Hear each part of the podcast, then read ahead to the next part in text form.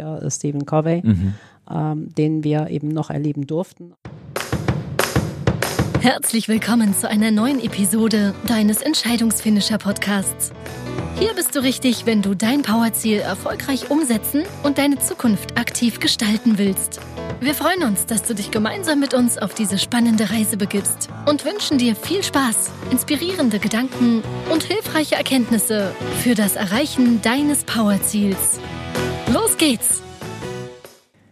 Die Karriere meines heutigen Gastes beginnt 1975 in einer kleinen Buchhandlung im beschaulichen Bremen. Damals konnte vermutlich noch niemand erahnen, dass sie 26 Jahre später die einzige Frau oder die erste Frau an der Spitze eines deutschen Wirtschaftsverlagshauses sein würde, in ihrem Falle des Gabal Verlages. Egal ob die legendäre Vera F. Birkenbiel, Markenmacher Hermann Scherer, der Vater von Günther, dem inneren Schweinehund Stefan Friedrich oder auch Potenzialentfacher Tobias Beck, über die Jahre hat sie hunderten Experten geholfen, mit ihrem Wissen tausende Leser zu erreichen. Und auch viele Entwicklungen im Buchgeschäft hat sie live miterlebt. Self-Publishing, E-Reading, die wachsende Bedeutung von Marktgrößen wie Amazon, das erste von einem Computer veröffentlichte Buch, all das hat ihren Weg und den Weg von Gabal bis heute mitgeprägt. Doch egal wie groß die Themen auch sein mögen, im Herzen hat sie vor allem immer ihre Leidenschaft für das Verkaufen bewahrt und damit auch den Spaß an der Kommunikation und der Nähe zum Kunden. Und damit sage ich herzlich willkommen im Podcast der Entscheidungsfinisher Ursula Rosengart. Hallo, Herr Zille. Hallo. Frau Rosengart, fangen wir mal so an. Ein paar Fragen zu Ihrer Person. Mhm. Wenn das Leben von Ursula Rosengart ein mhm. Buch wäre, mhm. welchen Titel hätte dann das Buch? Love it, leave it or change it. Wie kommt es genau zu dem Titel? Ähm, ja, weil das immer mein Leben geprägt hat, mhm. letztendlich. Also das ist ja später entstanden, beziehungsweise wir haben das später in Deutschland gehört. Ähm, ja. Das ist ja auch äh, von einem amerikanischen Autor. Aber genau das ist es, glaube ich. Ähm, mhm. Also ich habe immer versucht, ähm, wenn mir was nicht gefällt, es zu ändern und wenn es dann gar nicht geht, was eigentlich so noch nie vorgekommen ist, dann auch zu gehen. ja. ja. ja.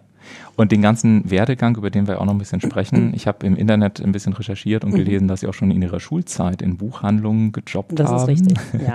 Was hat denn Ihre Leidenschaft zu Büchern initial so entzündet?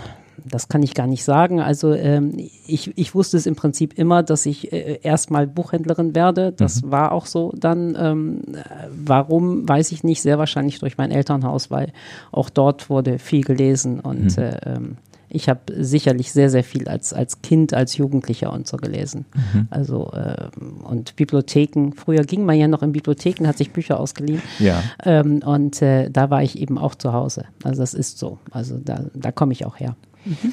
Ähnlich wie Sie habe ich ja auch im Verkauf und im Vertrieb angefangen. Ich mhm. weiß noch sehr genau, dass ich äh, im Dezember 95 das erste Mal mich selber als Zauberkünstler beim Kindergeburtstag erfolgreich mhm. vermarktet habe. mein Honorar waren damals 20 Mark, den Schein habe Immerhin. ich heute tatsächlich noch, genau. Und das ist so ein Moment, an den ich mich gerne erinnere, wenn mhm. so das erste Mal tatsächlich jemand gesagt hat, ja, ich kaufe bei Ihnen was. Mhm. Können Sie sich noch an Ihren Moment erinnern, als Sie das erste Mal dann ein Buch verkauft haben, wie dieser Moment war? Äh, ja, als ich ein Buch verkauft habe, das, das war sicherlich, als ich als als, als Schülerin in, in der Bücherei oder in der Buchhandlung gearbeitet habe. Das war auch eine sehr kleine Buchhandlung mhm. im, im, Norden von Bremen. Mhm. Ähm, später war das dann anders, als ich bei Montanus aktuell war. Das mhm. war sicher auch sehr prägend. Ähm, eine etwas linkere Zeit, weniger für mich als für die Buchhandlung. Mhm. Montanus aktuell war ja sehr links. Mhm.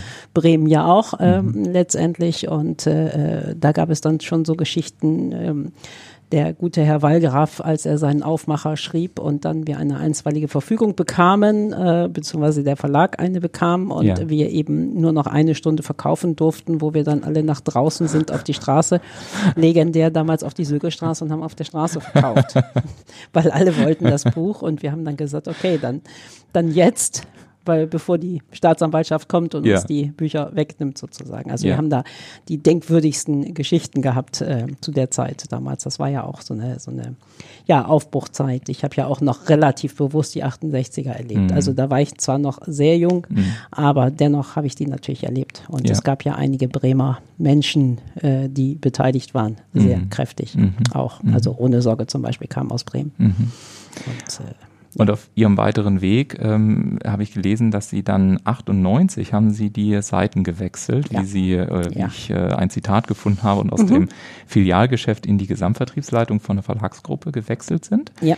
Ähm, spannend fand ich oder finde ich, dass im April 98 war Mhm. es ja auch äh, Jeff Bezos, der damals äh, die ABC Bücherdienst GmbH, den damals äh, führenden deutschen Online-Buchhändler übernommen hat. Mhm. Ich habe mich gefragt, ist es ein Zufall, dass beides 98 passiert? Äh, ja, das ist auf jeden Fall ein Zufall. Also äh, ganz sicher, äh, weil das war auch eine ganz bewusste Entscheidung. Ich habe damals gesagt, ich habe ja Filialleitung, war Bereichsleitung für einige Filialen ähm, und es wechselte ja gerade, damals hieß Montanus aktuell Phoenix Montanus, später dann Thalia.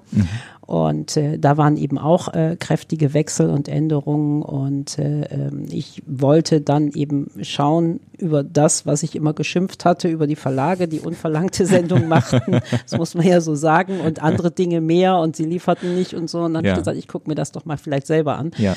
Ähm, war aber eben sicher, dass ich in Bremen da nichts finde, weil Ja. Mhm. in Bremen gibt es keine Verlage. Das ist heute noch mal extremer, weil auch in Frankfurt gibt es ja kaum noch Verlage. Mhm. Es war auch mal anders. Ähm, Und äh, von daher habe ich eben gesagt, okay, dann äh, wechsle ich Mhm. und äh, schau mal, wo ich lande. Ja. Und äh, hier in Ihrem Meetingraum, wo wir Mhm. gerade sitzen, in Offenbach, habe ich das Vergnügen, auf ganz, ganz viele tolle Bücher zu schauen, Mhm. auch auf die Neuerscheinungen. Sie haben im Laufe der Jahre ja ganz viele, auch internationale Autoren kennengelernt. Mhm. Gibt es so eine Begegnung, die Ihnen ganz besonders in Erinnerung geblieben ist? Und wenn ja, warum? Ja, mit Sicherheit. Also es gibt, gibt einige natürlich, äh, auch von den internationalen, oder Sie haben vorhin auch äh, Frau Birkenbiel erwähnt, Ja. aber sicher prägend, weil er eben auch nicht mehr lebt, oder zwei sogar, die eben nicht mehr leben, ist, ist sicher Stephen Covey. Mhm. Ähm, den wir eben noch erleben durften, auch äh, weil er hier einmal in Bremen war, Ja. äh, in, in Frankfurt war Ja. und da Vorträge gehalten hat. Und äh, äh, das andere ist sicher Professor Kruse, der Mhm. auch leider 2015 schon verstorben ist. Mhm. Da ist es ein Zufall, dass der auch aus Bremen stammt, aber ähm, äh, der eben auch ein legendäres Buch geschrieben hat, Ja. was wir im Frühjahr jetzt auch neu wieder auflegen.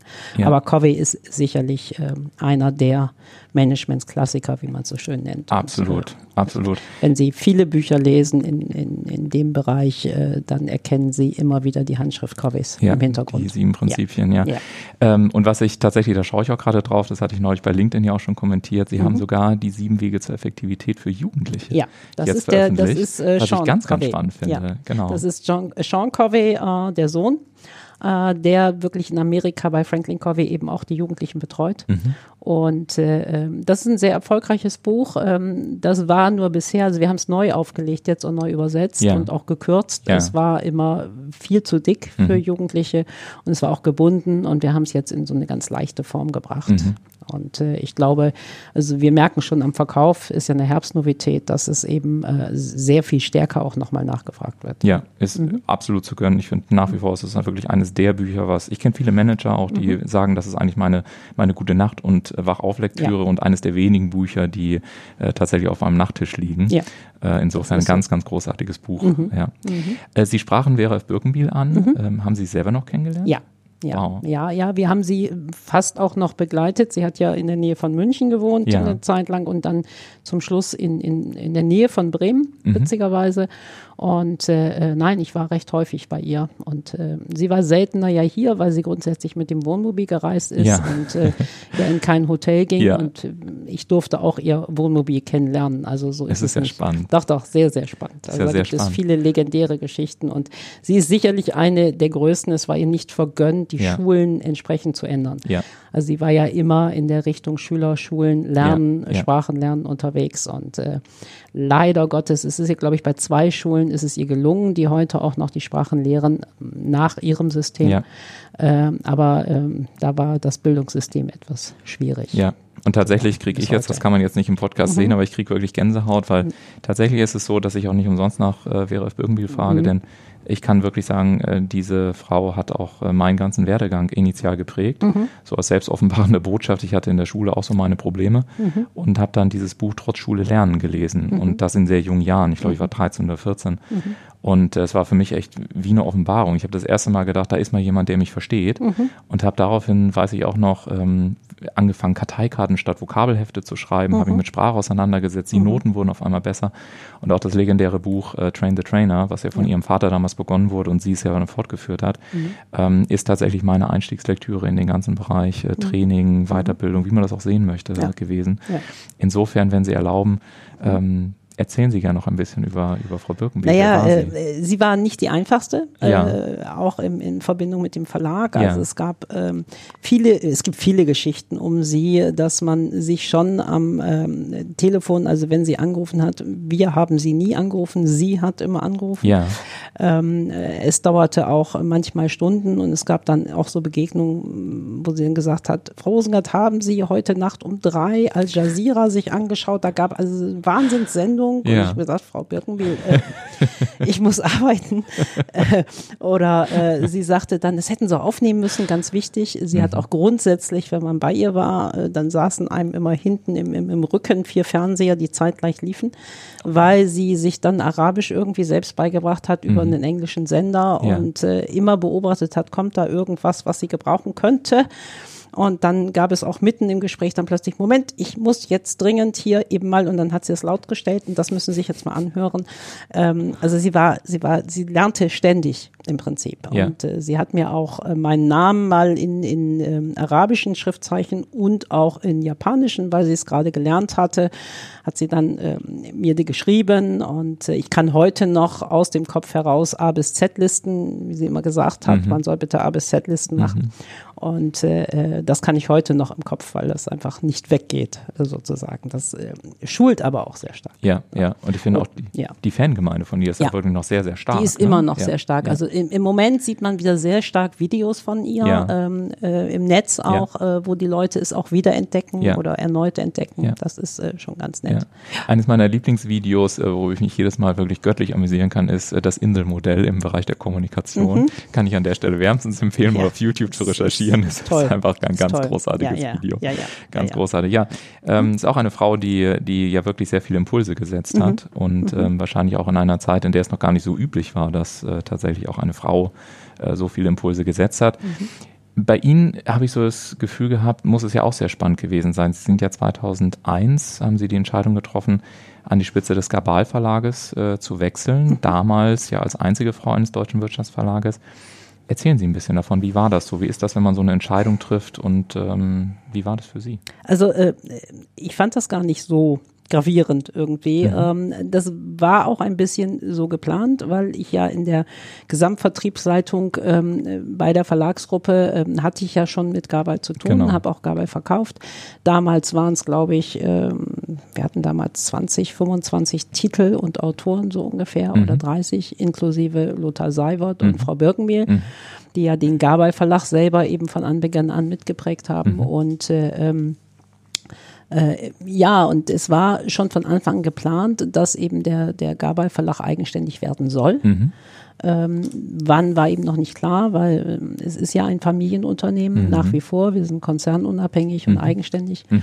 Und von daher war das klar. Es war der Termin noch nicht klar und dann war es eben 2001 soweit. Und dann sind wir eben mit ein, einem ganz kleinen Truppe sozusagen gestartet. Ja. ja. Und äh, ähm, wir hatten aber ja die Grundlagen, die waren alle da, Kunden ja. waren da und so ja. weiter. Ja. Und wenn man heute drauf schaut, haben Sie wie viele aktive Autoren? 650 ungefähr. 650. Also äh, auch einige, die eben, äh, die wir noch haben als Autoren, aber eben nichts Neues mehr oder eben auch leider wie Kruse verstorben sind oder Okabe. Ähm, ja, 600. Wir haben ungefähr, wenn man alles zusammenzählt, weil heutzutage gibt es ja die Bücher alle dann auch noch als E-Book mhm. und sofern möglich, wenn nicht mhm. farbig oder mhm. Bildbände und äh, viele, viele Audios. Wir sind ja auch bekannt als Audioverlag mhm. und äh, die hat man ja auch noch als MP3-Downloads. Also im Zweifel hat ein Buch oder ein Titel fünf verschiedene Ausgaben mhm. mit PDF auch noch. Und da haben wir ungefähr 1800 Produkte, ah, circa, dann, lieferbare. Ganz viele Anschlussfragen, die ich Ihnen gleich alle stelle. Ich, fang, ich, fang, ich muss mich entscheiden. Ja, ich fange mit dem Verlag an, weil ich das gerade so spannend finde, wenn Sie sagen, eigentlich relativ kleine Summe, heute mhm. ja. Äh, ja wirklich eine beeindruckende Zahl. Ja. Wenn ich so Ihre Autoren fragen würde, mhm. welche drei Begriffe verbinden Sie mit dem Gabal Verlag? Welche drei Begriffe würde ich dann vermutlich immer wieder hören? Ja, dass wir ähm, Bücher machen aus der Praxis für die Praxis. Mhm. Also unsere Autoren kommen alle aus der Praxis. Wir würden niemals einen Redakteur bitten, irgendein Thema zu bearbeiten. Ja. Ähm, das ist sicher eine Geschichte, äh, dass wir sehr, sehr viel Arbeit in unsere Bücher stecken. Also das heißt qualitativ hochwertige Arbeit Mhm. Machen wir. Wir drucken in Deutschland. Alle unsere äh, Dienstleister sind in Deutschland ansässig. Äh, also wir geben nichts ins Ausland. Mhm. Und geben uns bei jedem einzelnen Titel sehr, sehr viel Mühe. Ja. Also das, das ist so. Also ähm, ich glaube auch, dass wir damit am meisten bestechen können heutzutage. Ja, und ehrlich gesagt muss ich sagen, ähm, das ist mir auch ähm, im Vorfeld bei der Recherche extrem positiv aufgefallen. Mir war das ehrlich gesagt gar nicht so bewusst. Ich war auf der Gabal-Seite, habe ganz viele Veranstaltungen gesehen, auch für Buchhändler, Autoren, die äh, Workshop-Reihen, die sie mit organisieren. Äh, also ich war wirklich überrascht, äh, wie viel sie als Verlag sowohl für die Autoren wie auch für die Buchhändler äh, tatsächlich am Ja. Ende des Tages tun. Ja. Gibt es irgendwas von diesen, von diesen ganzen Maßnahmen, die Ihnen besonders viel Freude bereiten? Naja, sicherlich ähm, äh, Teilnahmen auf Messen, Veranstaltungen, Kongresse, wo wir ja sehr, sehr stark auch aktiv sind, indem wir dort Büchertische anbieten, so denn die Buchhandlung oder eine Buchhandlung nicht möchte, was, was leider Gottes recht häufig der Fall ist. Ja. Und wir dann das selber machen und äh, wir dadurch uns äh, alle Mitarbeiter und ich auch im Besonderen uns immer erhalten haben, dass wir nicht die Schranke Buchhandel äh, sozusagen im Kopf haben. Die Ja. haben die Verlage sonst ganz Ja, klassisch. ja. Wenn sie nur an den Buchhandel ausliefern und mit denen zu tun haben, dann treffen sie maximal äh, auf der Buchmesse in Leipzig oder Frankfurt dann Endkunden, also ihre Leser. Ja. Das hat sich heute mit Social ein bisschen gewandelt, Mhm. aber persönlich. Ähm, und das haben wir immer schon als sehr, Mhm. sehr wichtig erachtet, dass wir eben mit den Endkunden in Kontakt sind. Und deswegen sind wir auf einer Buchmesse Frankfurt, auch wenn dieses Gerücht immer anders bei den Verlagen heißt, wir sind bis sonntags da. Ja. Auch mit Vertriebsleuten und so weiter. Also Ja. viele ähm, reduzieren ja dann das Personal und äh, nur an den Fachtagen sind eben die Fachleute da. Ja, ja. Das Und wir nicht. diese Nähe, das kann ich nur bestätigen, Mhm. was ich auch wirklich bemerkenswert fand, das will ich an der Stelle einfach mal ähm, sagen, Mhm. weil ich es nicht als selbstverständlich achte. Wir haben uns ja im Rahmen einer anderen Veranstaltung in Düsseldorf kurz kennengelernt, dann sagten sie, ja, ähm, wir können gerne mal so eine Podcast-Episode machen. Ähm, und was ich dann aber schon bemerkenswert fand, egal ob ich sie über LinkedIn angeschrieben habe oder auch äh, über, über E-Mail ähm, oder auch, dass sie direkt ans Telefon gehen. Also dieses Prinzip der Nähe, was ich eingangs schon Ja. sagte, ist wirklich auch deutlich zu spüren. Und auch, dass sie als Chefin sozusagen äh, des Hauses auch rausgehen und aktiv, Ja. um das Bild von vorne nochmal zu sagen, mit auf die Straße gehen. Ja. Ähm, ist etwas, was ich bei Familienunternehmen des häufigeren sogar mal finde, was ja, glaube ich, was ein großer Erfolgsfaktor ist, was ich mir ehrlich gesagt, ähm, vielleicht ein anderes Thema, aber von mehr Unternehmen wünschen würde, dass eben auch der Inhaber beziehungsweise die Geschäftsführerin, der Geschäftsführer, der Vorstand, wie auch immer mehr Sichtbarkeit äh, bekommt. Ja. Und das finde ich sehr schön, ist also sehr angenehm auch einfach in der Kommunikation gewesen. Ja. Hm, Jetzt äh, so die letzte Frage zum, zum äh, Verlag. Ähm, Wie haben Sie es denn geschafft, diese Skalierung hinzubekommen? Also ähm, gab es irgendwie bestimmte Maßnahmen? Haben Sie irgendwie bestimmte Trends erkannt? Ähm, Gibt es irgendwie, also was ist so die, die Strategie gewesen, um das von ein paar Autoren auf so viele hoch zu skalieren und letztendlich den, den Gabal Verlag mittlerweile, finde ich, in meinem Umfeld zumindest, kennt Gabal jeder. Das war mal anders. Ähm, wie haben Sie das hinbekommen? Was waren so die Säulen in den letzten Jahren? Naja, die, die, die Säulen, also eine Säule ist sicher auch Covey ge äh, gewesen, weil wir da nach außen auch bei Autoren nochmal viel bekannter geworden sind, als wir diese Lizenz gekauft haben. Ja. Ähm, was natürlich auch für ein Familienunternehmen eine Entscheidung ist, weil äh, das war zu Beginn sicherlich nicht ganz günstig. Ähm, aber äh, auch die, die Reihen, die wir gemacht haben dann, wir haben ja eine 30-Minuten-Reihe, Mhm. Ja. also verschiedene Reihen, wo sich Ja. Autoren auch zu Hause fühlen können Ja. Ähm, weil ähm, die 30-Minuten-Reihe ist ja keine Taschenbuchreihe der großen, sondern sind extra Bände. Wir kommen eigentlich von den Whitebooks, ganz klar, äh, und haben, was, was auch nochmal viel verändert hat, war sicherlich zu beginnen mit den, zunächst hieß es Management-Reihe oder mit den Themenbüchern. Also da, wo Covey heute sein Zuhause hat oder äh, wo, wo Andreas Bohr ähm, veröffentlicht hat und Martin Limbeck und andere und Tobias Beck auch, also die Themenbände. Ähm, das hat uns noch mal breiter gemacht letztendlich, weil äh, viele Autoren gesagt haben, ja, ich mache sehr gerne ein Whitebook, also ein Buch, was ja letztendlich ein Seminar ersetzen kann, durchsetzt mit vielen Checklisten und so weiter. Mm, Aber äh, ich möchte auch ein großes Buch schreiben und Ja. das habt ihr ja nicht. So. Äh, und die Betreuung und so weiter gefällt uns. Und dann haben wir eben mit der Reihe begonnen und das hat das Ganze sicherlich nochmal verbreitert. Mhm. Wenn man über Autoren nachdenkt, was ich, ähm, ich hatte es in der Moderation schon gesagt, ich glaube, es ist äh, Springer Nature gewesen, die mhm. ja das äh, erste Buch rausgebracht haben, ähm, welches letztendlich äh, von einem Computer geschrieben wurde. Mhm. Ähm, jetzt kann man sagen, naja, das ist ja vorher auch schon passiert, dass Computer Bücher geschrieben haben, aber meines Wissens nach ist es ja tatsächlich das erste gewesen, was wirklich ein Verlagshaus dann auch veröffentlicht hat. Ja.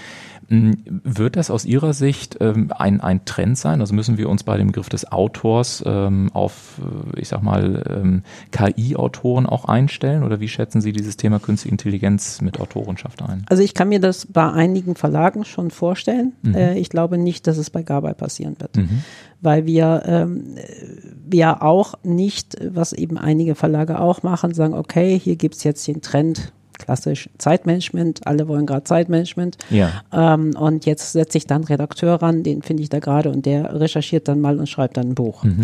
Das wäre ja eine Zwischenform zu KI, ja. weil der hat eigentlich im Prinzip auch keine Ahnung. äh, ist ja so. ja, letztendlich ist es so.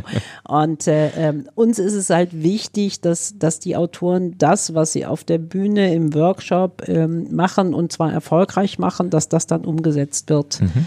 in, in Inhalte. Mhm. Und äh, ähm, das kriegen sie über KI nicht hin. Mhm. Das heißt, im Zweifel wird es wahrscheinlich eine Unterstützung bleiben. Ja. Ja. ja. Und ähm, das ist ja im Prinzip schon ein sehr konkreter Hinweis, denn ich weiß, ähm, dass es, äh, ich meine, das ist jetzt auch keine so wahnsinnige Überraschung. Es gibt ja viele Menschen, die auch sagen, Mensch, ich möchte gerne mal ein Buch schreiben. Ja. Jetzt haben Sie gerade schon gesagt, Mensch, also es wäre schon schön, wenn, wenn du dann zu uns kommen möchtest, mhm. dass das wirklich ein Buch aus der Praxis ist mit konkreten Umsetzung. Ja. Was sind denn so weitere äh, Hinweise und Tipps, die Sie Menschen geben würden, die sagen, ich würde gerne mal ein Buch Naja, es wollen, es wollen viele ein Buch schreiben. Das ist genau, das ist teilweise auch Kern des Problems. Mhm. Ähm, ich sage mal, äh, sehr stark zu recherchieren im Vorfeld. Also wir haben da auf unserer Homepage auch äh, eine Checkliste für Autoren, wo sie sich selber eben prüfen sollen. Das mhm. können wir dann am Schluss des Tages vielleicht ganz anders sehen. Mhm. Aber eben zu gucken, was gibt's denn schon auf dem Markt zu meinem Thema? Ja. Ähm, wo passe ich eigentlich überhaupt hin? Mhm. Also wenn man überlegt äh, und die Recherche ist ja heute relativ einfach. Was ja. macht eigentlich Gabal? Das ja. war vor wenigen Jahren noch ganz anders. Da ja. muss ich das anders recherchieren. Und wenn wir dennoch dann irgendwelche esoterischen Manuskripte bekommen mhm. oder äh, irgendwelche lyrischen Texte mhm. bekommen oder auch sogar Kinderbücher angeboten mhm. bekommen, ähm, dann frage ich mich doch, wo haben die denn recherchiert letztendlich? Und äh, ähm, eben zu gucken, passt das äh, zu Gabal überhaupt? Was machen die für Themen? Wir mhm. haben bestimmte Themen, die machen wir eben klassisch nicht, weil mhm. wir da keine Kompetenz haben und dann machen wir die auch nicht. Mhm.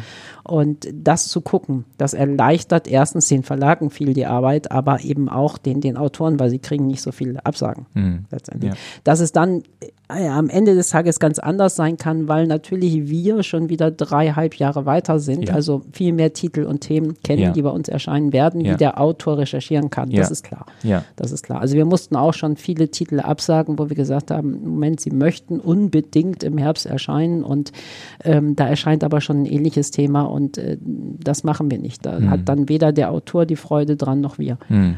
Und da ist es, glaube ich, auch ganz gut, einen Partner an der Seite zu haben, ähm, der eben auch den Markt gut kennt, also ja. wie Sie, wie der Gabal Verlag. Ja ähm, einer meiner Mentoren, den ich sehr schätze, Hermann Scherer, der macht ja auch viel mit Ihnen, der sagt mhm. auch immer, Mensch, es ist einfach äh, großartig, äh, jemanden wie Sie, klein wie groß geschrieben an der Seite mhm. zu haben, der einem mhm. dann auch da durchhilft. Gerade auch in einem Markt, der sich ja wahnsinnig verändert. Ja. Ähm, und äh, als ich mir den Buchmarkt auch so ein bisschen angeschaut habe, auch wenn ich mir anschaue, wie Nichten, Neffen und so weiter lesen, mhm habe ich das Gefühl, dass der heutige, in der heutigen Zeit, die geprägt ist von Schnelllebigkeit, permanenter Erreichbarkeit, mhm. Stress, auch mhm. schrumpfende Aufmerksamkeitsspannen, was zum Beispiel auch Lehrer in den Schulen anmerken, ja habe ich mich gefragt, sind Bücher aus Ihrer Sicht überhaupt noch zeitgemäß oder ist es dann doch eher so, dass Bücher vielleicht mal ein Kulturgut waren, aber mhm. als Medium eher ein Auslaufmodell sind? Nee, das glaube ich nicht. Also ich glaube schon, dass, dass diese, äh, die, die Ruhe, die ein Buch auch ausstrahlen kann, ähm, äh, schon äh, weiterführt und äh, immer mehr Leute wieder dahin greifen werden. Also für, für mich sind das über, wenn ich das über die vielen Jahre sehe, auch so Wellenbewegungen. Ja. Letztendlich. Und wir sehen das schon ähm, am Markt Markt. Ein kleines Beispiel, dass viele Leute sagen, äh, Moment mal, ich möchte, dass meine Mitarbeiter oder ich selber auch wieder lieber mehr telefonieren, mhm. äh, mehr den persönlichen Kontakt, vielleicht mhm. auch mal den Kunden zu besuchen, mhm. äh, als wie ständig per Mail. Da kann man sich ja dann doch missverstehen ja. oder was auch immer. Ja. Äh, und wir merken es auch am Absatz von E-Books. Extremst in unserem Genre, mhm. dass die Leute sagen, okay, ähm, E-Book Insight finden wir gut, mhm. dann kann ich halt weiterlesen. Mhm. Und da wir ja gerade im Moment dabei sind, das Mehrwertsteuerproblem zu lösen mhm. oder der Staat es lösen wird. Mhm. Jetzt endlich passt das auch wieder besser. Mhm.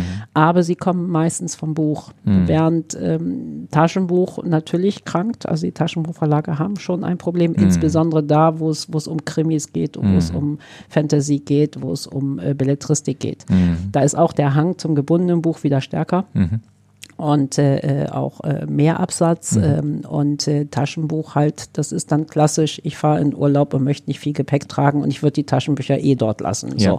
Und dann kaufe ich mir E-Books. Ja. Und da ist der Markt auch stärker, äh, während wir äh, eine verschwindende geringe ja, Prozentzahl haben an E-Book-Verkäufen mhm. zum Buch. Also Ähnliches habe ich mir, ähm, weil wir uns ja sehr stark auch mit dem Thema Vertrieb bei den Entscheidungsfinishern auch auseinandersetzen mhm. und es gibt tatsächlich, äh, kann ich nur bestätigen, so die Aussage, wenn es wirklich wichtig ist, dann trifft man sich auch persönlich. Ja. Also dieser, dieser ja. Wunsch auch in einen persönlichen Kontakt reinzugehen, mhm. um auch eine Tiefe in Gespräche zu bekommen. Ja.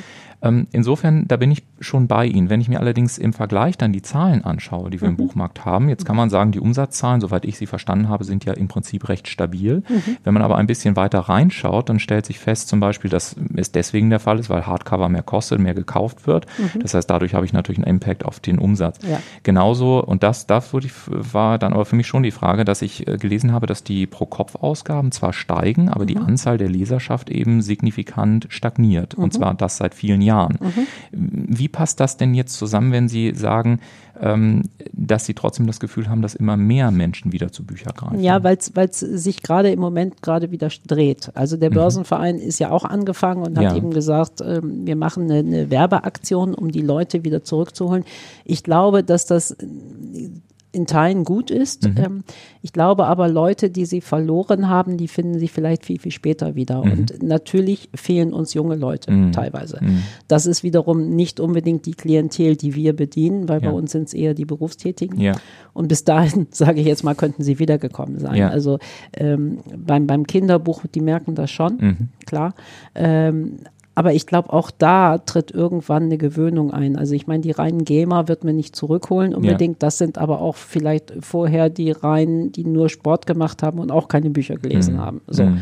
Ähm, das glaube ich nicht, dass wir die zurückholen, aber ich glaube, dass sie irgendwann dem selbst überdrüssig werden. Also mhm. ich kann mir nicht vorstellen, dass man ähm, über, über fünf, sechs, acht Jahre äh, nur noch Instagram Stories macht mhm. oder sonst irgendwas und mhm. sich damit ständig mhm. beschäftigt.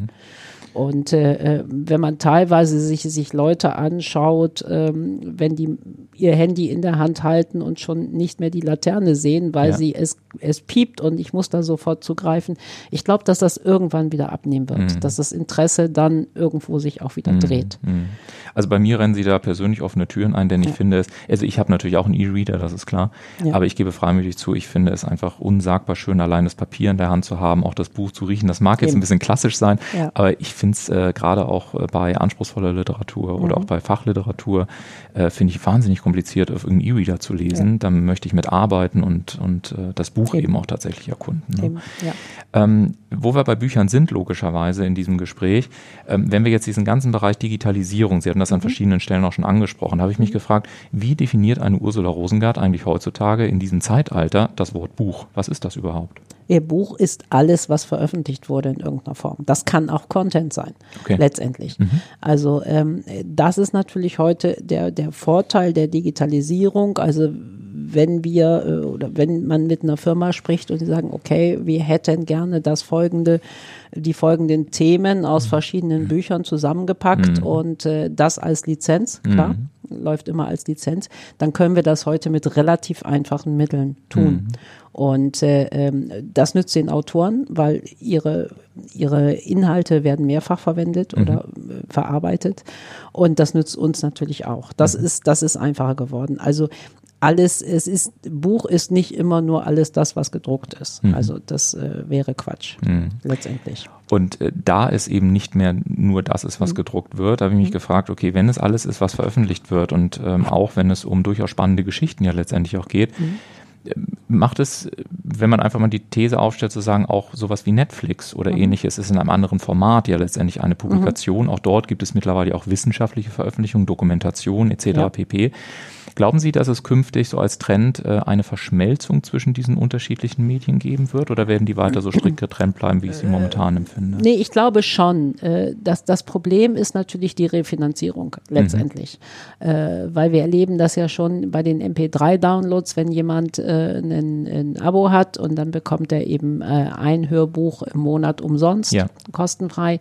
Wir bekommen da trotzdem einen kleinen geringen Erlös, mhm. aber einen kleinen geringen und mhm davon bekommt dann einen klein, noch kleineren geringen mhm. der Autor. Mhm. Ähm, und von daher muss man sicher an den Erlössystemen arbeiten. Mhm. Also ähm, Wobei auch bei den Apps hat man ja gemerkt, es gab ja zu Beginn, als es mit Apps losging, Millionen von kostenfreien Apps. Ja. Der Markt hat sich ja auch sofort sondiert ja. und äh, selbst Apple hat ja selber sogar gelöscht, ja. weil es einfach zu viel war. Und äh, sie können mit Apps im Moment kein Geld verdienen, zumindest wir als Verlag nicht. Also und deswegen machen wir auch keine. Also äh, ja. So, weil wir müssen ja immer äh, schauen, äh, wir, wir, wir verteidigen sozusagen die Rechte der Autoren. Das mhm. sind ja nicht unsere, sondern es sind mhm. die Rechte der Autoren mhm. und die mhm. Inhalte der Autoren. Und von daher müssen wir natürlich bei jedem oder bei allem, was wir tun, auch schauen, äh, dass dahinter irgendwo ein Erlösmodell steht. Absolut. Ja. Und das Thema Monetarisierung ist beispielsweise auch in dem Format, was wir machen, im Bereich Podcast, zum mhm. Beispiel ein Thema, was hochspannend ist. Ja. Ich hatte jetzt ähm, den lieben Philipp äh, Wallinger im Interview, das ist der CEO von Upspeak. Mhm. Ähm, bei der ja auch äh, viele, äh, auch ihre, äh, ihre Autoren wiederum als Mentor auch mitgelistet sind. Und habe mich im Interview auch mit ihm unterhalten über Monetarisierungsthematiken für mhm. Podcasts. Und ich glaube, da wird es in den nächsten Jahren auch generell mhm. äh, in diesem Bereich Online-Digitalisierung noch viele Fragen zu klären geben, ja. äh, wie man da, wie man das machen möchte. Ja. Eine Frage, die ich mir auch gestellt habe, ist, ähm, wenn wir uns mal äh, Radioserien oder Radiosendungen oder auch TV anschauen, mhm. Heutzutage ist es ja so, dass ähm, der Trend zur Individualisierung fast ja schon eine Grunderwartungshaltung von vielen Konsumenten geworden ja. ist. Ich stelle mir mein, mit verschiedenen Podcasts mein eigenes Radio zusammen. Spotify hat gerade gelauncht, dass es mit Musik kombiniert werden soll. Äh, TV-Sender öffnen sich, ähm, um, sind offen für neue Formate.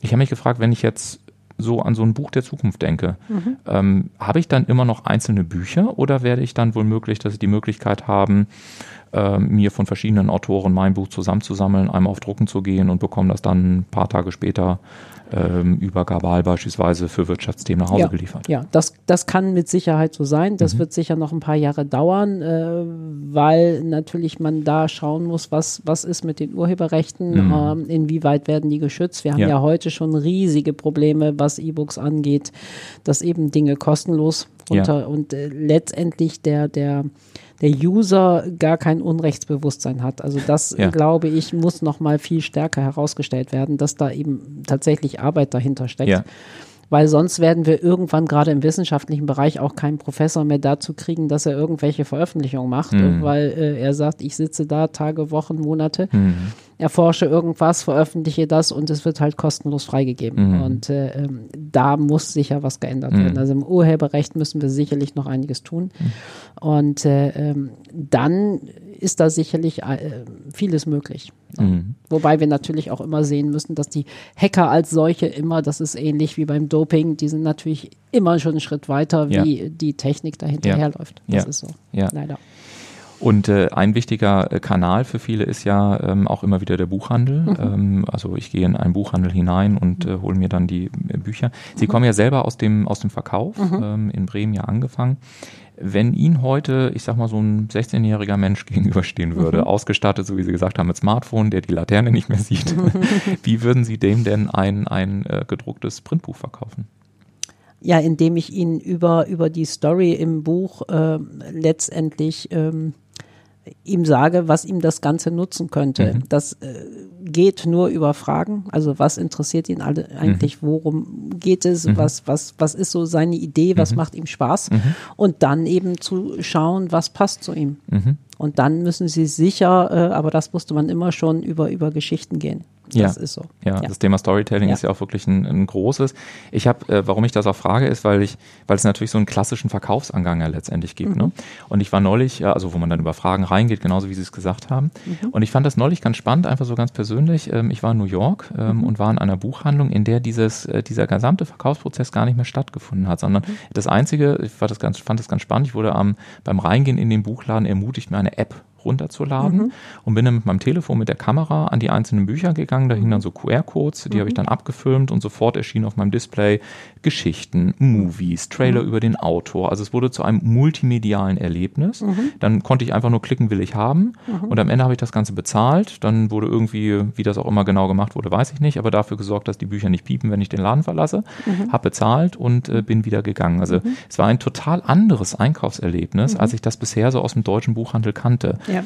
Ist das eine Ausnahme? Ist das ein Gag äh, gewesen? Oder welche Trends sehen Sie auch im Buchhandel für den Verkauf der Zukunft? Also ich, ich glaube schon, dass das ein, ein, ein, ein, Test war, Mhm. letztendlich, ähm, weil das auch viel, viel Geld kostet, sowas zu machen. Und Ja. letztendlich bin ich ja als Buchhandlung darauf angewiesen, dass die Verlage mir was liefern, Ja. äh, weil ich selber ja den Kontakt zum Autoren in der. Regel nicht habe, bis auf Regionalliag äh, vielleicht.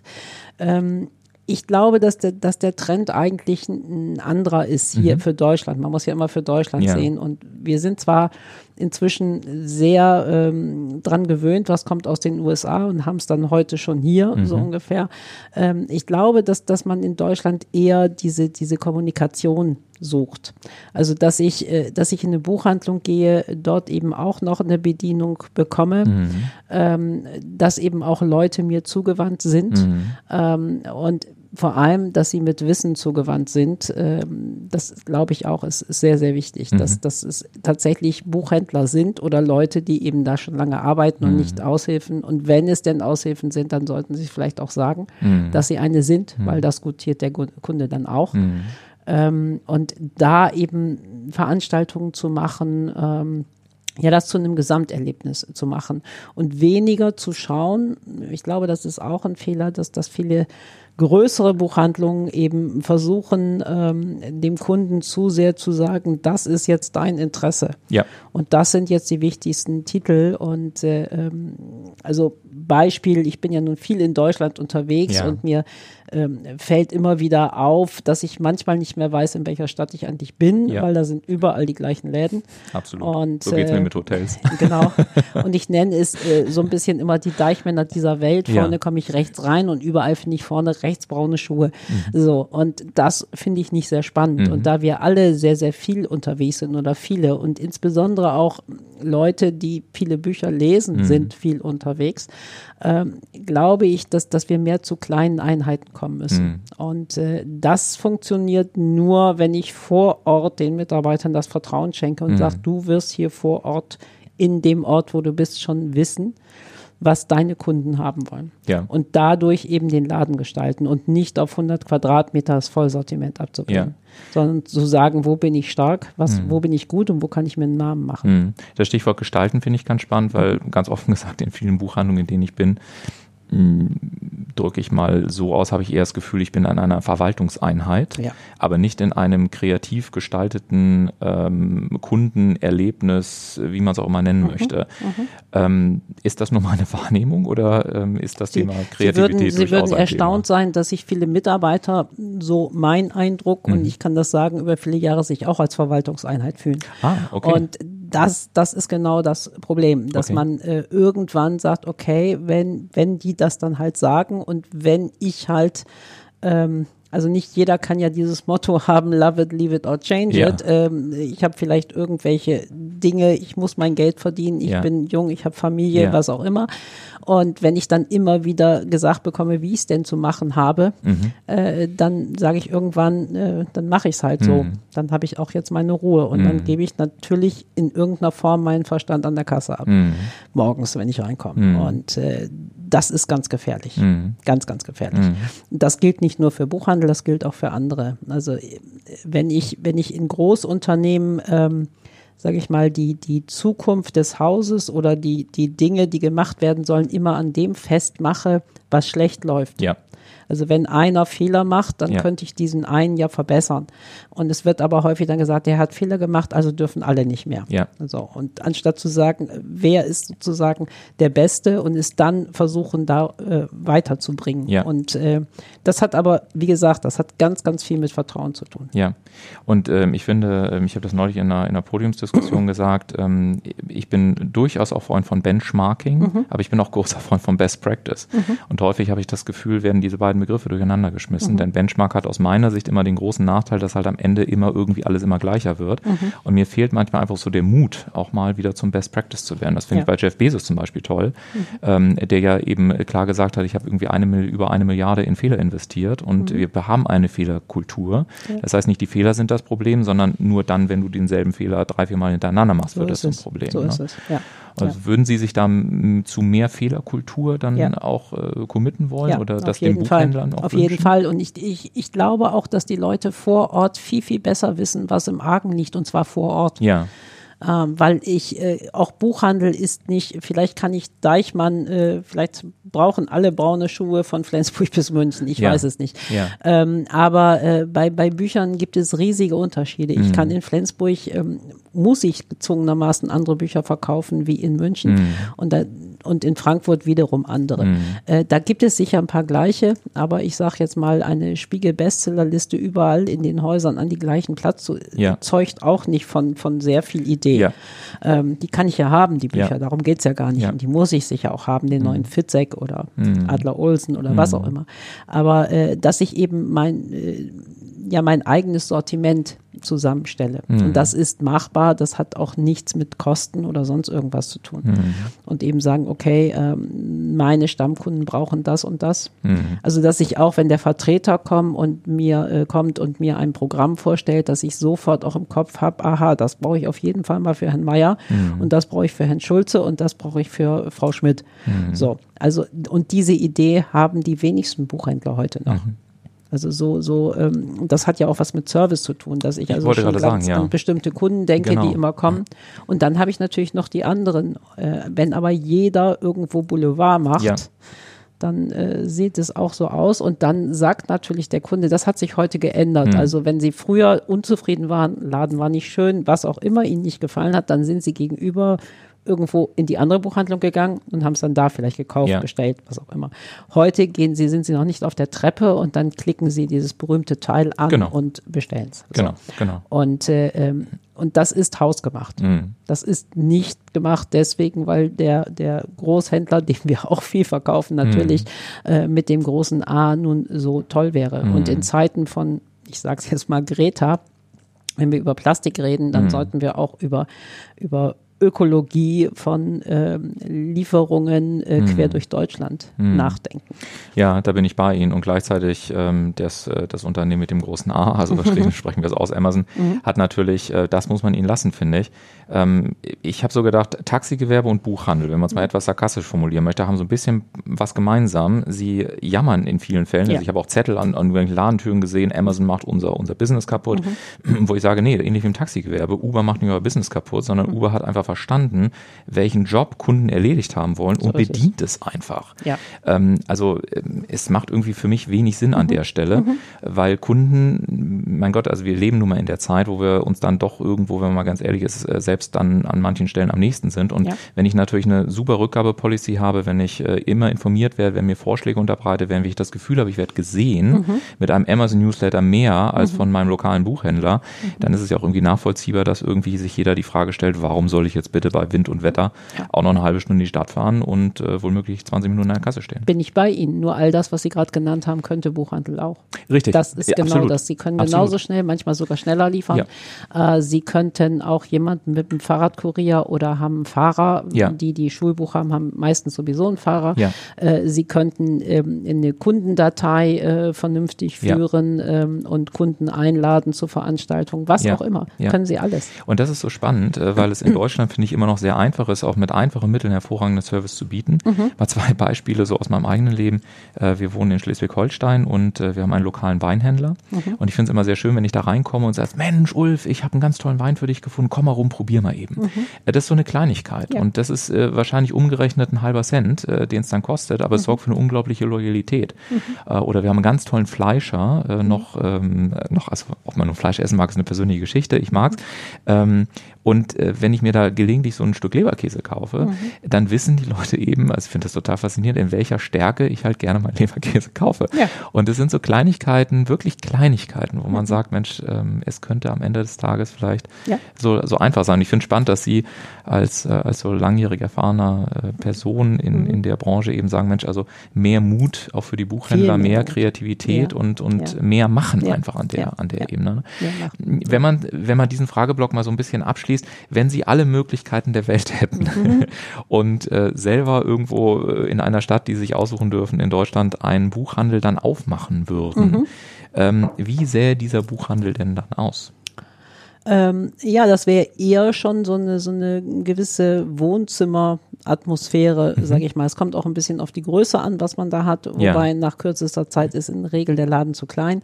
Das ist immer schon so gewesen, selbst wenn man vergrößert hat, weil es halt so viele Bücher, so wenig Zeit ja. sozusagen.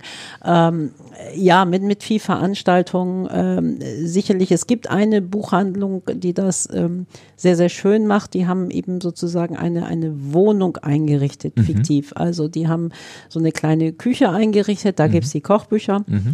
Ähm, de, der Laden ist insgesamt nicht riesig, von mhm. daher geht's eben nur klein, mhm. aber da finden dann auch mal irgendwelche Kochgeschichten statt oder mhm. werden dann Weihnachten mal Plätzchen gebacken oder was auch immer.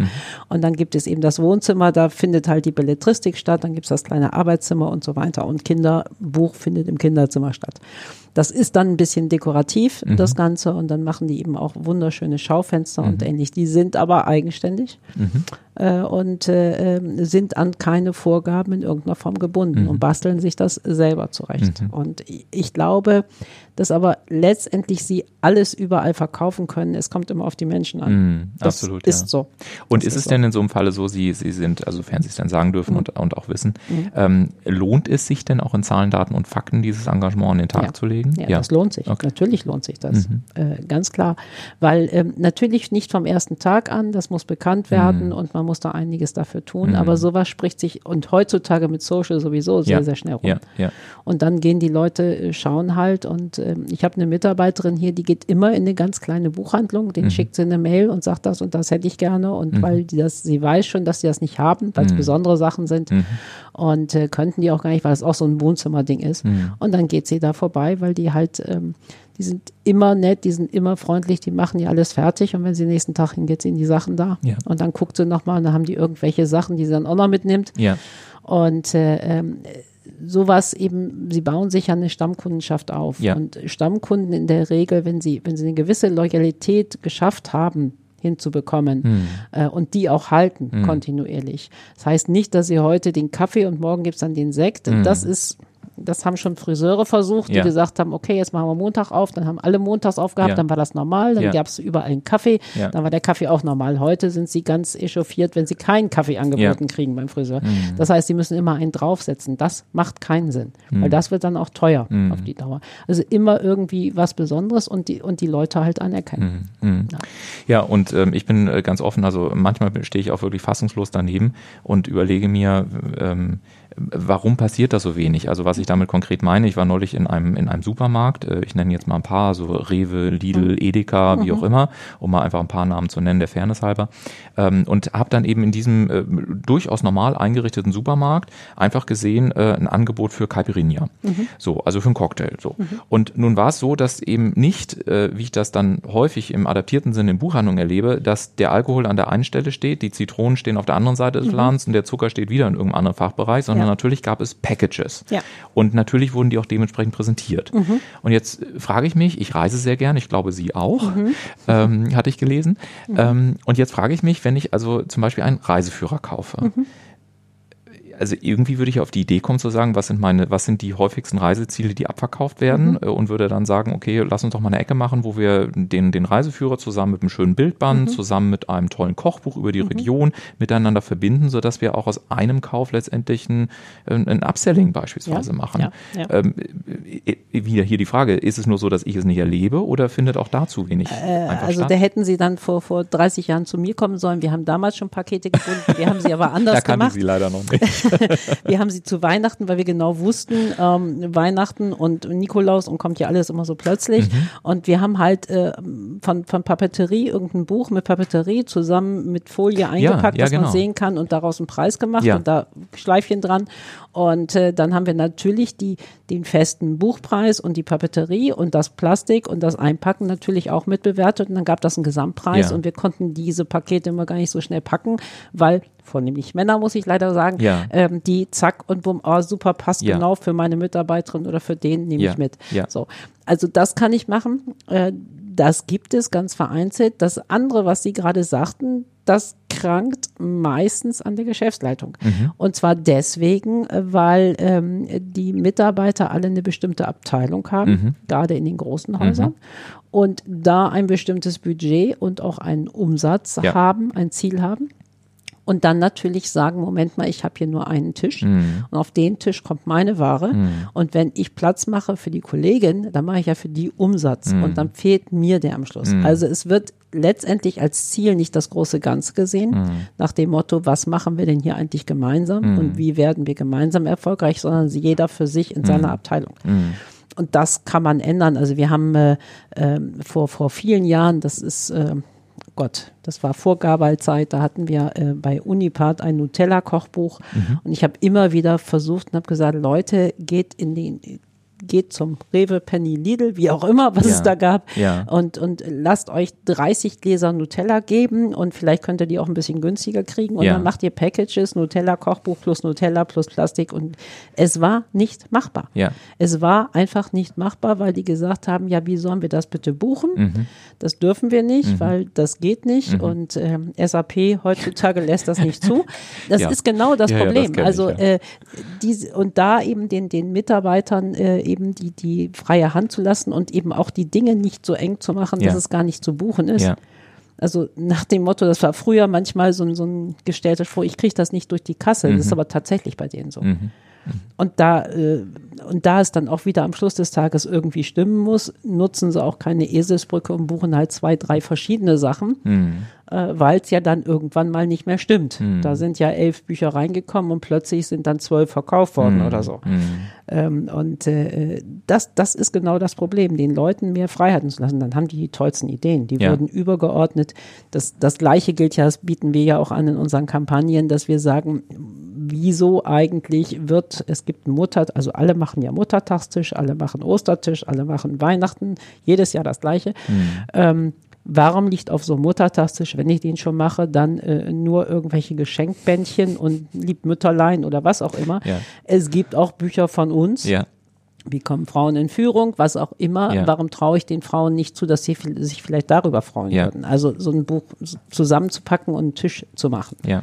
Es gibt durchaus äh, selber erlebt ähm, äh, Aktionen, da gibt es ja Konfirmation und Kommunion. Mhm. Äh, und wir wissen selber, dass im Norden eher Konfirmation, im mhm. Süden eher Kommunion. Ich habe es also in Hamburg erlebt, wo da plötzlich in einem Haus ein Kommunionstisch stand und ich dann gesagt habe, was macht ihr eigentlich mit diesen Büchern mhm. hier in Hamburg?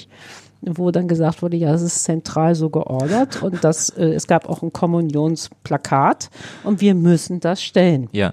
Und wir werden aber nicht ein Buch davon verkaufen. Mhm. Das wissen wir heute schon. Mhm. Aber wir müssen es hinstellen. Mhm. Und das ist einfach widersinnig, mhm. letztendlich. Ja. Also, ähm, so, und so, wenn, wenn sie das ständig machen, dann ja. werden Mitarbeiter irgendwann sagen, okay, sollen sie machen. Ja, ja. Und ich finde das äh, sehr bemerkenswert, auch wie offen und klar sie das ansprechen. Ja, es ist ja also so. hat für mich auch viel damit zu tun, einfach zu sagen, hab keine Angst davor, einfach die Wahrheiten auszusprechen, hab den ja. Mut, das zu gehen. Und ähm, simpel gesagt, ähm, schau einfach drauf, was bei dir funktioniert. Ich und sage das, das auch jeder auch Zentrale, um. so ist es nicht. Ja, so. das traue ich Ihnen auch spontan so. zu. Wenn wir noch mal ganz kurz auf den Gabal äh, äh, mhm. zurückkommen. Mhm Ja, Sie haben ganz viele Geschichten erzählt. Wir haben über den Markt gesprochen, über Buchhandel gesprochen, über Autoren. Mhm. Wie wird sich denn so die Geschichte des Gabal Verlages weiterentwickeln? Was sind denn so die nächsten zwei, drei, ich sag mal in Anführungszeichen, Pressemitteilungen, die ich über Sie oder die wir über Sie und den Gabal Verlag lesen werden? Naja, eine wird sein, dass ich Ende des Jahres ausscheide und okay. nicht äh, in einen anderen Verlag gehe oder was anderes mache oder es äh, verlasse, weil es mir nicht gefällt, ja. sondern weil ich eben in den Ruhestand gehen ja. will. Auch eine ganz bewusste Entscheidung, auch eine Entscheidung, die schon lange gefallen ist. Ja. Äh, und äh, wir haben auch eine Nachfolgerin und das mhm. wird alles ganz kontinuierlich und sehr gut weitergehen. Ähm, für Gabal, ich habe das jetzt tatsächlich dann äh, insgesamt mit der Zeit eben vor der Geschäftsführung 21 Jahre gemacht und mit 21 Jahren ist man selbstständig und volljährig. Ja. Und von daher denke ich, wird es äh, sehr, sehr gut werden in den nächsten Jahren. Also wir haben tolle Themen, weil letztendlich auch wenn ich Ende des Jahres aufhöre, ist natürlich auch einiges schon vorbereitet, ja. weil äh, das, das ist ja immer so auch wenn eine Programmleitung wechselt, dann sind ja die Programme von der Vorgängerin schon gesetzt, ja. weil wir können ja nicht dann plötzlich Klar. neu anfangen, ja. das ist so. Ja. Ähm, aber ich glaube, dass wir einige äh, Bestseller im Köcher, Köcher haben und äh, ich glaube schon, dass wir da einige ganz schöne Titel und Themen haben werden. Super schön. Und ich glaube, dass wenn Sie dann zurückschauen, äh, sicherlich auch sagen können, sowohl von Zahlen, Daten, Fakten wie auch von den Menschen äh, ist Großartiges geleistet worden. Ja. Menschen ja. wie Sie, Frau Rosengart, so, äh, ja, sobald ich Sie oder so, seitdem ich Sie kennenlernen darf, ähm, aus unterschiedlichen Branchen, mhm offen gesagt, ähm, können eigentlich nie aufhören. Irgendwie, irgendwie geht's immer weiter. Äh, so. Dafür ist der unternehmerische Tatendrang einfach zu groß. Man ja. will einfach zu viel sehen. Mhm. Was machen Sie denn danach? Geht's auf große Weltreise? Ja, äh, tatsächlich. Ja, tatsächlich. Ja. Ach, okay. Erzählen Sie gerne, also wenn Sie es, mögen. Es, es geht auf Weltreise nicht im, im nächsten Jahr schon. Da mhm. werden wir einige Ecken bereisen, so. Mhm. Ähm, ich stehe auch Anfang des Jahres erstmal noch zur Verfügung. Ja. Ähm, aber dann, ähm, und wir werden 2021 werden wir eine Weltreise machen, eine, eine Weltreise Reise mit dem Schiff. Schön. Das äh, wollten wir immer und das äh, haben wir auch schon so ein bisschen vorgebucht, mhm. weil man sonst äh, Weltreisen werden ja in Abschnitten verkauft normalerweise und äh, sonst würde man womöglich den mittleren Abschnitt, weil ausgebucht ist, nicht mehr bekommen. Das wäre ein bisschen doof. Und von daher muss man das schon mal vorbuchen. Also wenn alles ja. glücklich läuft, aber wir werden ähm, Australien bereisen, mhm. da haben wir viele schon gesehen, aber das Landesinnere noch nicht so. Ja. Äh, die USA mhm. äh, noch mal mehr bereisen. Mhm. Also da kennen wir auch einiges, aber eher so wie das bei jedem so ist, die Küsten. Mhm. Also Florida, Kalifornien, ja. äh, Alabama ja. Ähm, äh, und ähm, da wollen wir noch mal mehr so durchs Land und mhm. eben dann auch länger, weil natürlich mhm. in dem Job können Sie über Weihnachten, Silvester drei, vier Wochen machen, aber dann ist auch gut, weil irgendwo ruft dann die Arbeit auch stark und ja. Äh, von daher eben und wir werden, wenn Sie gerade aus dem Fenster schauen, im Moment geht es ja ein bisschen, mm. wir mhm. werden sicherlich über Winter dann immer wechseln. Ja, ganz sicher. Ganz, ganz da kenne ich einige, die das äh, auch äh, gerne ja, dann ja, ja, so also nicht an einem Ort, sondern dann aber die, die über, über Winter dann in der Sonne eher sein. Und wenn Sie in Australien sind, dann äh, fahren Sie auch gerne mal nach Neuseeland, meine zweite Heimat. So ist Wunderschön. es. Ja, Wenn toll. Sie da Fragen haben, toll. kann ich Ihnen gerne auch ein paar sehr angenehme mein Tipps Mann geben. hat immer Temperaturprobleme in Neuseeland, weil er okay. eben sagt, das ist ihm so kalt. Okay. Neuseeland ist ja nie richtig heiß. Also Australien ist wärmer. Aus, ja, okay, das, so. Äh, das äh, hängt natürlich ja. ein bisschen mit der Lage dann genau, zusammen. Genau. Ähm, und äh, auf der anderen Seite hat Neuseeland so viele kleine Mikroklimazonen, dass wir bestimmt auch einen Ort finden, wo ja, die Temperaturen ausreichend natürlich. werden. Also das, das ist schon so. Nee, also da wollen wir auch noch mal ein bisschen mehr, weil waren wir ähm, ja, in Oakland waren wir und in, in zwei, drei anderen Städten, aber ja. eben noch nicht so richtig durchs Land. Ja. Klar. Und ja. Äh, da braucht man halt ein bisschen Zeit. Ja. Und das wollen wir uns dann nehmen. Ja. Na schön. Und mhm. ich bin mir sehr, sehr sicher, dass auch bei dieser Reise eine ganze Menge Bücher mit im Gepäck sein ja, das werden. ist dann eher das Problem meines Mannes, weil die sind dann meistens im Koffer meines Mannes. ich sage Ihnen, liebe Frau Rosengart, herzlichen Dank für das offene Gespräch und auch die Kein Einsichten. Mhm, ich wünsche Ihnen weiterhin eine ganz, ganz tolle, erfolgreiche Zeit, dann natürlich auch viel Spaß bei der Reise. Danke. Und äh, wenn dir diese Episode gefallen hat, dann abonniere doch einfach den Podcast und hinterlass uns eine kurze Bewertung, denn das hilft am Ende vor allem auch dabei, dass wir für dich noch viele weitere Folgen mit spannenden Gästen produzieren können. Und wenn du selber Teil der Community werden möchtest, dann geh einfach auf www.entscheidungsfinisher slash Webinar und nimm völlig kostenfrei an einem unserer nächsten Webinare teil. Und ich freue mich darauf, dich zu sehen. Und damit sage ich auch, wie gesagt, noch einmal ganz herzlichen Dank, liebe Frau Rosengart, für dieses Gespräch. Danke Ihnen. Sehr gerne. Die nächste Episode hört ihr dann am kommenden Montag ab 10 Uhr. Bis dahin eine weiterhin entscheidungsstarke Zeit und viel Erfolg beim Umsetzen deines Powerziel. Macht's gut.